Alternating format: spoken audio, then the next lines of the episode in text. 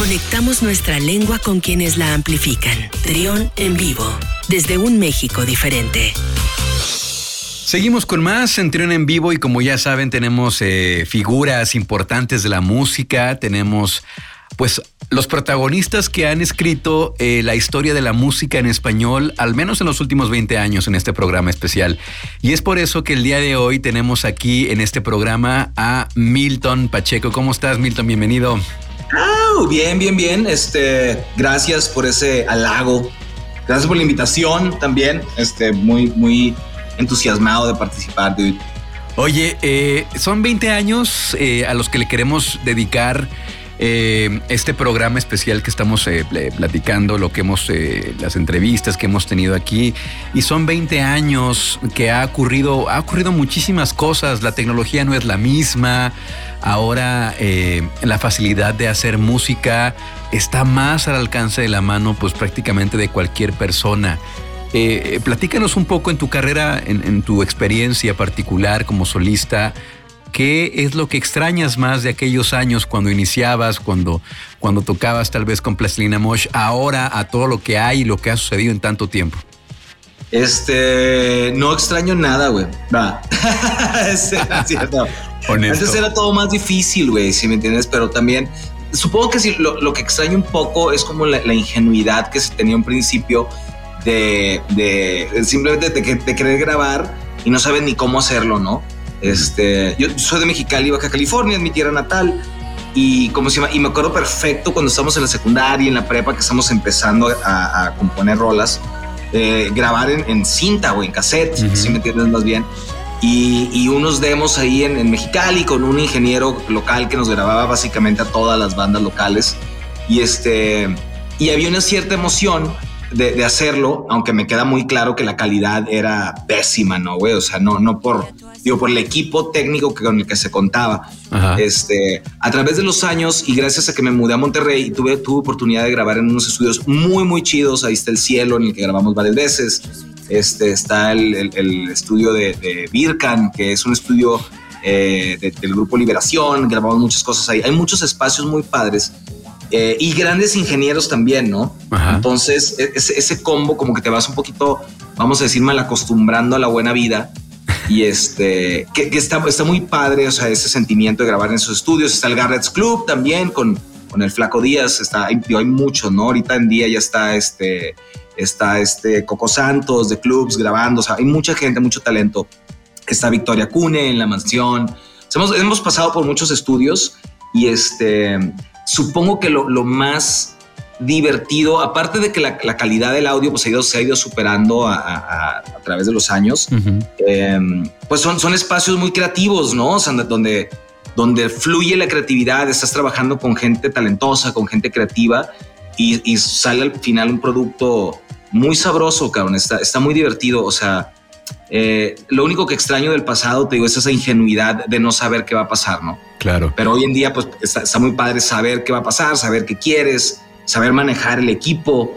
Eh, está, padre. siempre digo que, me encanta el pasado, pero estoy ansioso por vivir el futuro. Ahora está padre. Oye, el, el, el, ahorita que las de la producción y esto, mm, ¿no te da la impresión que hoy en día, 2021, eh, la industria tiene mucha prisa y, hay, que sacar sencillo y sencillo y sencillo.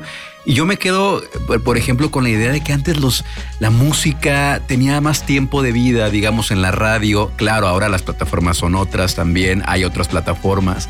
Pero no, ¿no te da la impresión que ahora se vive, la, música se vive más rápido?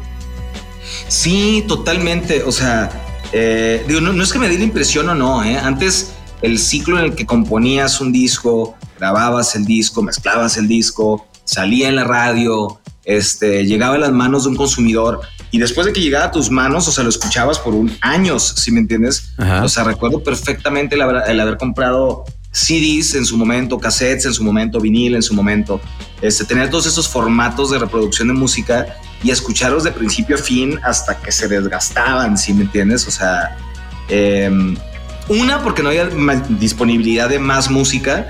Y dos, porque te encantaba, o sea, te enamorabas del disco completo, ¿no? Te enamorabas del, artista, te enamorabas del, arte del disco. Sí. Y este, y me acuerdo también pasar por la etapa donde me acuerdo que tenía un CD changer en mi, en mi coche, que tenía 20 CDs, que cabían 20 CDs, y se me hacía como lo máximo, ¿no? Así de que soy rico de música. sí. Este, tengo un mundo de música a mi disposición, cuando en realidad eran 200 rolas, ¿no? Que hoy en día pareciera ser nada, pues. Este. Y, y, y, por, ese, por, ese, extraño eso, porque hoy en día, por ejemplo, sale, sale un disco de una de mis bandas favoritas. Voy a poner el ejemplo, los Flaming Lips, por ejemplo, o Smashing Pumpkins. Son bandas que desde hace mil años escucho sus, sus, sus discos completos, ¿no? O sea, de principio a fin, principio a fin, principio a fin. Y me los sabía de súper memoria. Y hoy en día me da hasta pena admitir que sacaron discos nuevos, los escuché un par de veces y es tanta la oferta que hay que no me, o sea, no me clavé como en, como en antaño, si me entiendes. Sí. O sea, no me lo sé de principio a fin, ya no me sé los nombres de las rolas. Este e, extraño un poco que se haya vuelto tan, tan, tan efímero así el, el, el concepto de escuchar una rola y tan desechable, ¿no? Exacto. Ay, está bien padre la rola y a la semana, ah, ya me aburrió, ahora está bien padre aquella rola. O sea, es, está, hay mucha oferta, lo cual está súper cool, pero también extraño el, el, el, dedicarle tiempo a mis bandas y dedicarle tiempo a las rolas que, que escribieron y, y dedicarle tiempo a escuchar un disco de principio a fin, ¿no? Lo acabo de hacer hace un par de semanas en la casa de unos amigos Ajá. y este y fue mágico, pero Sí. fue como regresar al pasado, güey, ¿sí ¿me entiendes? Ajá, y eso justamente es lo que pasa, que hay mucha oferta musical, hay muchas bandas, todos los días están estrenando canciones por todas partes. Pero, ¿cuáles son, qué es lo que debe tener, por ejemplo, una banda nueva, un proyecto nuevo eh, para que tenga tu atención? Mira, eso está bien interesante, precisa, hablando de proyectos nuevos y se adelantando un poco al, al cotorreo próximo, Ajá. tanto en mi, tanto en mi material propio como en, como en un proyecto nuevo que, que estamos sacando que se llama Black Indeed, es un grupo nuevo, se llama Black Indeed, estamos grabando un EP y platicábamos de ese tema, ¿no? De que, ¿qué conviene más? ¿Sacar un disco completo? ¿Sacar unos sencillos? Este, y creo, por ejemplo, alguien de la vieja escuela como Damon Albarn de los Gorillaz o de Blur o de que como lo quieras ver como solista, este, daba un consejo, ¿no? Que decía, güey, si eres una banda nueva, pues sácate un disco completo cuando menos, porque si imagínate que sacas un sencillo y te engancha, ¿no? Dices, oh, está brutal esa rola, me Y- quiero y más. quieres esa más, banda". ajá. sí. Entras a ver lo que la banda tiene que ofrecer y resulta que no tiene nada más que un sencillo, ¿no? Sí. Es, ah. O sea, para volver a captar la, la atención de esa persona o de esas personas, va a ser difícil, va a ser como un reto cada vez que, que saques un, un disco, un, un sencillo nuevo, ¿no? O sea, captar un- una... Pero luego le das vuelta a la moneda y dices, a ver, hay bandas nuevas, hay una montaña que se ve, creo que no me sé si es Noah Pino Palo o Say Ocean o una de esas bandas relativamente nuevas Ajá. que, ha construido su carrera sa- sacando sencillos. Es decir, no sacó dos discos de 10 rolas, ya tienen 20 sencillos en, en sus redes digitales. Ok. ¿Y me entiendes? Y dices, ah, ok, güey, dices, pues está perfecto, esa fue tu estrategia, ¿no? Tengo un amigo, este, Sebastián Watt, un, un amigo de México, que si bien no es el primero, es, uno de los primeros, al menos que me enteré, que en vez de sacar su disco completo en, en- en- así de, de jalón, sacó una rola cada vein- día 24 del, del año, ¿no? Empezó el 24 de enero y terminó el 24 de diciembre. Entonces, ex- extendió la vida de su disco, como quien dice, por un año, ¿no? Claro. Y, y le Entonces- funcionó la, la, la fórmula. y siento que le funciona la fórmula. Este, lo que siento es que ya no hay reglas, o sea, ya, ya no está tan establecido como antes de que grababas un disco, sacabas el disco, llegaba a las tiendas, tenía un cier- cierto ciclo de vida y luego ya pasaba al olvido, ¿no? Sí. Hoy en día creo que hay, hay, hay pocas reglas, o sea, decir que una de las dos maneras que te dije es la correcta de sacar un material sería, creo que sería erróneo Sí, ya cambiaron las cosas. destacharla como la única estrategia exitosa. O sea, cada banda, cada proyecto tiene su estrategia y yo creo que más que nada es como echarle ganas a esa estrategia. No, si decides sacar un disco completo, va, vamos a echarle ganas a esa estrategia. Si decidimos sacar un sencillo ahorita y uno en seis meses, órale, vamos a echarle ganas. Claro. Si decido sacar un disco en todo el año, una rola por rola cada mes, pues vámonos sobre esa idea, si me entiendes? Sí. Nada más hay que echarle ganas a cualquiera que sea tu estrategia. Oye, eh, hablando de, de esto, eh, de que las reglas cambian, Pues fíjate, por ejemplo, una cosa que está ocurriendo eh, en las plataformas. Estábamos acostumbrados recientemente a que la música se estrenaba los viernes. Ahora las bandas ya estrenan cualquier día. o sea, lanzan un sencillo un miércoles, un domingo, ¿no? El, el de Kanye West que acaba de salir en domingo. O sea, ya, como dices, ya no hay reglas. Y eso también creo que es algo padre. Fíjate, Kanye West no sabía que lo había hecho y, ese es un vato que te, puede caer bien, te puede caer mal, pero ha construido una carrera en romper las reglas, ¿no? En, hacer sus propias reglas. Este, hace unos años, por ejemplo, hay un comediante que se llama Weird Al Yankovic, que su estrategia fue, sin avisarle a nadie que iba a sacar música nueva, sacó cinco videos y cinco sencillos en cinco días, es decir, lunes, martes, miércoles, jueves, viernes, rola nueva, video nuevo, rola nuevo, video nuevo, rola nuevo, video nuevo, tas, tas. Y este, y por esa semana fue el boom. O sea, que no, hombre, Weird Al Yankovic sacó un disco nuevo, todos los días sacó una música nueva. Pero las dos, tres semanas, imagínate cuánto tardó en componer las rolas, grabar las rolas, mezclarlas, este, grabar los videos, editarlos, etcétera, etcétera cuánto tiempo le, habrá dedicado y le funcionó la estrategia. O sea, por una semana fue trending topic, este, tal vez dos semanas, pero las tres semanas ya nadie se acordaba del esfuerzo que hizo, ¿no? Entonces se diluyó. es un arma de pues dos filos. El de repente aventarse a hacer cosas tan, tan aventuradas es un arma de dos filos. O te puede pegar muy fuerte o no puede pasar nada. Está exactamente. Pero pues lo bueno, o sea, lo padre, pues es animarte y hacer algo, ¿no? O sea, algo tienes que hacer, cabrón. Y echarle ganas y, como dice, no sé cómo traducirlo, pero bueno, más bien es, apegarte a la estrategia y echarle ganas y, nadie, nadie lo hace solo tampoco, si me cabe mencionar, o sea, aquí donde, donde estoy ahorita en, en Paruno Central de Música, este, damos un curso de Music Business que me toca a veces darlo. Y, platicamos de eso, que nadie realmente lo hace solo, ¿no? Tienes que rodear de un equipo que diga, órale, vamos a, ejecutar esta idea, sobres, vamos a hacerlo. Este, vamos todos sobre la misma idea, ¿no? A ver si jala. A ver si sacando un disco en domingo como lo hizo Kanye West funciona, ¿no? Claro. Oye, hablamos eh, ahora de, tus influencias. Em, tú eres bajista, también eres productor, eres DJ, pero eh, eh, como bajista, tus influencias, ¿qué bandas te llevaron hacia, hacia ese instrumento? ¿Qué fue lo que te orilló a buscar, a buscar el acercamiento? Eso está, lo tengo súper, súper claro. muchos de mis amigos que son músicos también siempre batallaron para decir, no sé si quiero tocar guitarra, no sé si quiero tocar bajo, batería, qué quiero hacer, ¿no? Sí. Este, para mí fue súper, súper claro que cuando empecé a tocar en los noventas, más o menos, hay ochentas, noventas, este, quería verme como Nicky Six, o sea, como de Motley Crue, quería estar así tatuado y tener el pelo así como Nicky Six, eh, pero quería sonar como Doug McKagan, el bajista de Guns N' Roses, ¿no? O sea, quería ese sonido este, que mientras todo el mundo estaba enamorado de la guitarra de Slash, yo estaba enamorado del sonido del bajo de Doug McKagan.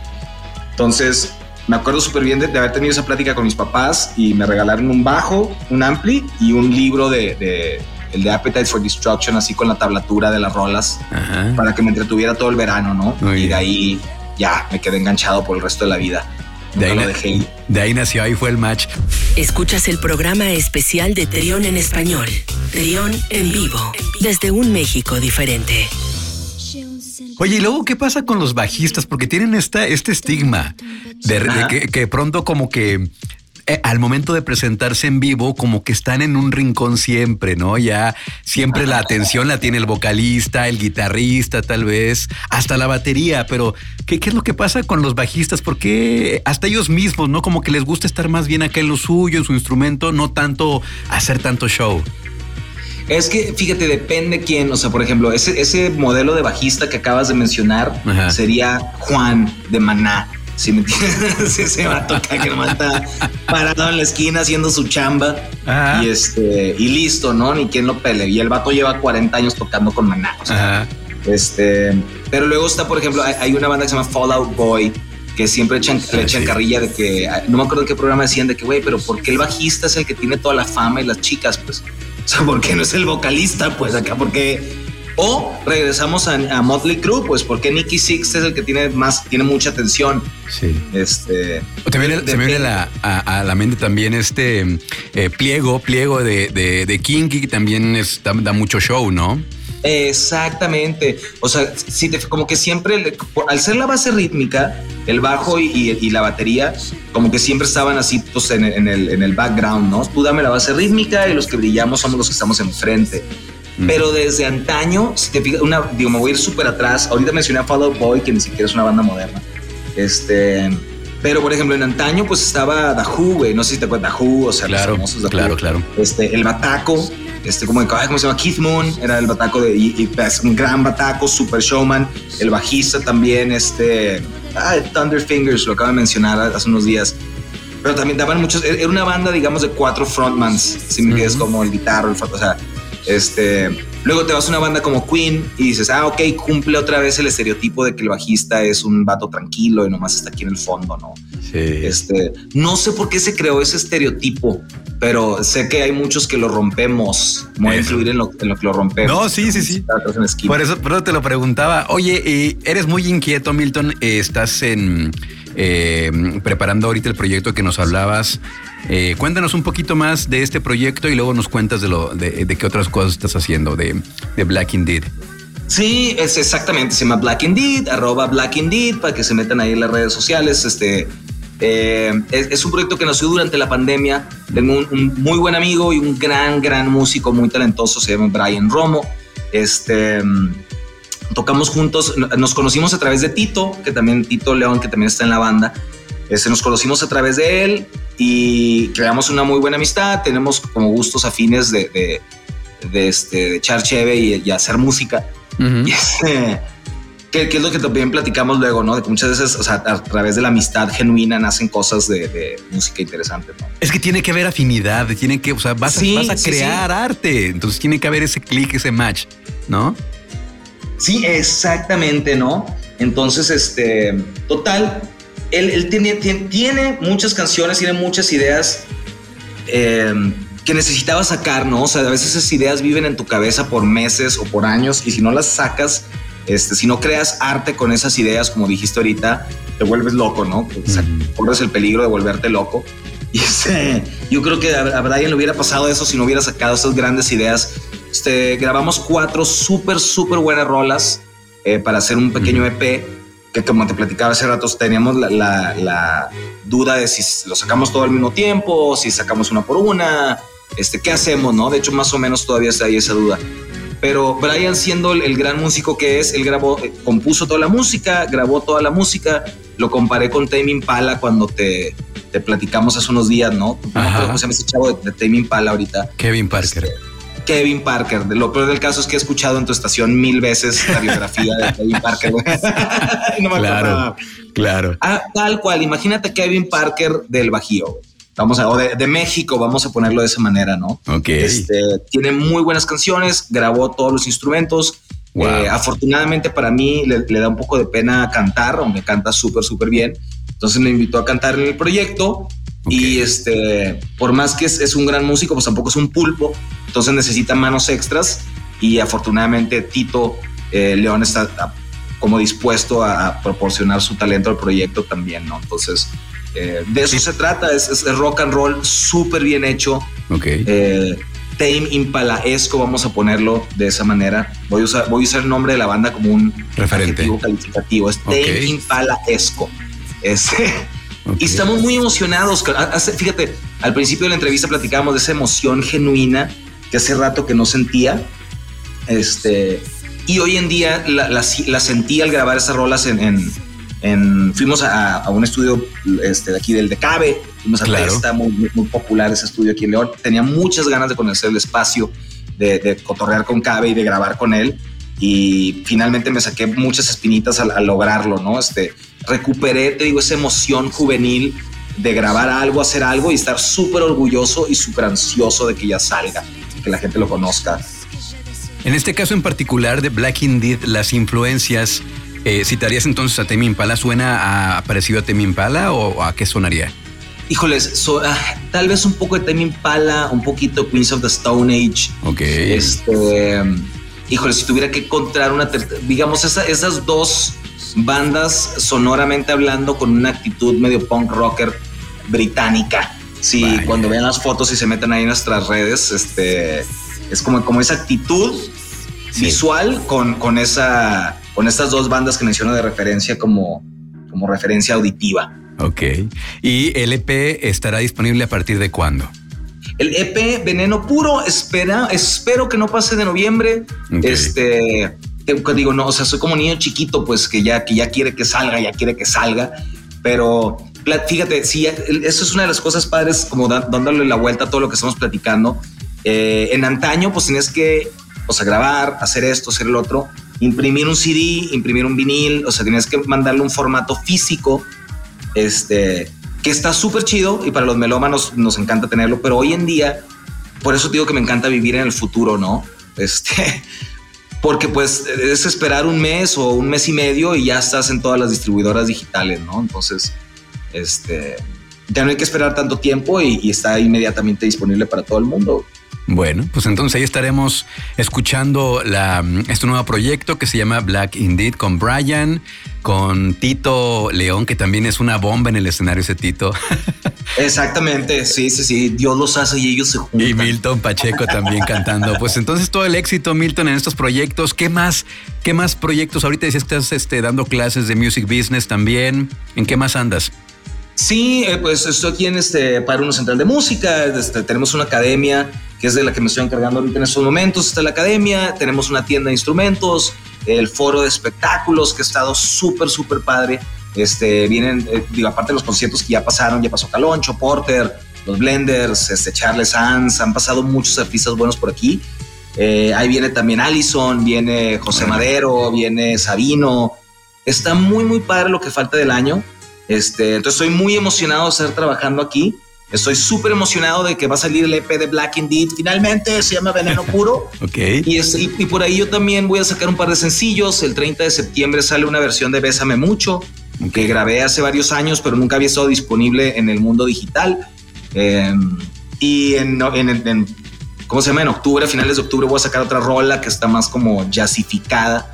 Este, me acompañan. Hablando de grandes músicos, hay unos músicos aquí que conforman la banda Fruit Loops Lalo Pastrana, Daniel Rizo, Raúl Robles. Eh, grabamos una rolita juntos y te digo, creo, creo que hace falta, hace mucho que no sentí esta emoción. Si me entiendes, cuando menos prepandemia, como que la pandemia sí me agarró un bajón medio gacho que pensé que no iba a pasarme. Ese, pero sí me entiendes, sí perdí acá como la, la emoción por las cosas. Este, pero esta segunda mitad del 2021 creo que recuperé como esa emoción juvenil. Qué bueno. Por, por hacer, grabar y sacar y compartir música. Pues es que se trata de eso justamente, ¿no? De, de, mm, este, este reset que se, le, que se le dio al mundo, a todos nos, nos pegó de una forma o de otra, ¿no? Hay quien se puso em, pues muy paranoico, hay quien pues todavía ni siquiera le cae el 20 de lo que pasó, o sea, ocurrió de todo, pero creo que poco a poco las cosas van tomando su rumbo y la música pues también no fue ajeno a esto que ocurrió, ¿no? La, industria pues le pegó fuertísimo más a los shows en vivo y tú lo viste en primera línea, ¿no? Cuántos shows tuvieron que aplazarse, que sí, que no, pero parece que poco a poco ahí van las cosas, ¿no, Milton? Sí, sí, sí, exactamente. Y luego, por ejemplo, sí estuvo ahí como la, la, la ¿cómo se dice? El, el, la curita esa que nos puso el live streaming, ¿no? De que, bueno, pues fue una manera de seguir disfrutando música en vivo, aunque a mí no se me hizo tan, tan atractivo. Este, ya, ya regresaron los shows. Voy, voy a, voy a, este, ya regresaron los shows en vivo, aunque con un aforo limitado, pero como que siento que el, que el, trabajo que hizo la gente o que hicieron todos mis colegas durante esta etapa de pandemia, este, finalmente está haciendo la luz, ¿no? O sea, como que tanta creatividad que, que se vio oscurecida por, o sea, no quiero sonar tan darks, pues, pero se vio oscurecida por la situación. Ahorita que está saliendo la luz, es como que hay, hay, hay como una doble o triple buena vibra de, de, la gente. Neta, o sea, me gustaría describirte más. Ojalá tengan la, oportunidad de acompañarnos aquí en algún show, este, porque es difícil de describir la vibra que se siente en los shows hoy en día, si me entiendes. Es que ya lo valoramos, ya lo valoramos, ya, ya, ya supimos que es no tener esa esos momentos de conciertos, esos momentos de música, ya lo vivimos. O sea, ya no queremos que vuelva a pasar. Exactamente, exactamente. Es ese famoso dicho de no sabes lo que tienes hasta que lo pierdes, ¿no? Entonces, pues es que, pues shows, pues cada fin de semana, pues que, o sea, y ahorita dice, ah, caray, no, pues resulta que de repente hay cero cada fin de semana. Y, y, ajá, lo aprecias, lo aprecias tal cual, ¿eh? O sea, no quiero sonar muy cool, sino no me pasó solamente con la, con la música, me pasó también con mi familia, por ejemplo, que no los vi por, muchísimos meses, mi familia que vive en Mexicali todavía, y ahora que tuve la oportunidad de verlos, los disfruté más que nunca. Claro. Este, todo, todo, todo, está más sabroso después de, después de tantos meses de, de, sequía. Valoramos todo eso ahora. ¿no? Sí, totalmente, totalmente. Oye, Milton, pues muchísimas gracias por estos minutos. Eh, de verdad me, siento muy honrado que nos hayas dado estos minutos para platicar de pues un poquito de lo que has hecho, de tu pasado, de lo que viene, eh, toda la buena vibra y todo el éxito para Black Indeed. Ya estaremos nuevamente retomando la comunicación ya cuando se haya estrenado para que nos, eh, pues, ahora sí que para platicar y desmenuzar más a detalle el EP. Eh, un abrazo para Tito y para, y para Brian en este nuevo, en este nuevo mm, proyecto y lo mejor para lo que venga en el futuro. Por favor, sí, gracias a ti por la invitación. Cumplo con el, estereotipo de decir, métanse al arroba Black Indeed en Instagram, este, métanse a arroba Milton Pacheco en Instagram o métanse a mi Spotify para que vayan ahí calentando motores eh, para lo que está por venir hay que hacer esto, ¿no? Hay que hacer eso. Al final de cada entrevista, métanse en mis redes sociales, por favor. Hay que hacer promoción, hay que hacer promoción para que la, se, muevan los, los, los, los, likes, los follows y por supuesto las reproducciones también, ¿no? Exactamente, para que me lleguen mis puntos 0017 centavos por cada reproducción, que ese es otro tema para otra entrevista. ya, lo, ya lo platicaremos, ya lo platicaremos. Exactamente, exactamente. Mucho que platicar y poco tiempo para hacerlo. Muchas gracias, Milton Pacheco, todo el éxito. Y vamos a continuar con más en este programa especial aquí en Trión en Vivo. La selección especial en español, acompañada de quienes la curaron para ti. Trión en Vivo, desde un México diferente.